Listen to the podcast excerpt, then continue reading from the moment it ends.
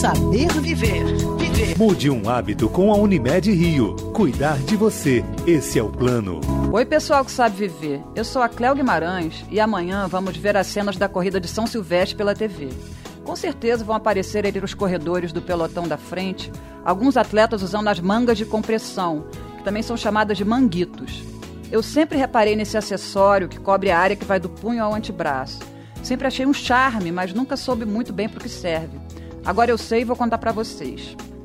Visto com frequência em atletas de alto nível e muito usado também por jogadores de basquete e ciclistas, os manguitos podem trazer algumas vantagens para o conforto e desempenho de certas atividades esportivas.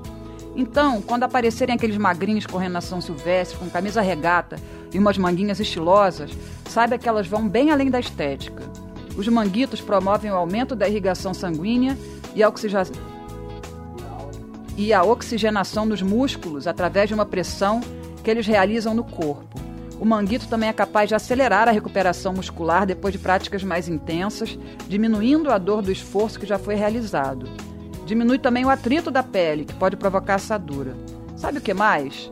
Essa manguinha malandra pode conter a perda de calor do corpo sem interromper ou atrapalhar a transpiração não acabou. Ele também protege da exposição excessiva aos raios ultravioleta, já que é uma barreira física para combater os efeitos negativos do sol.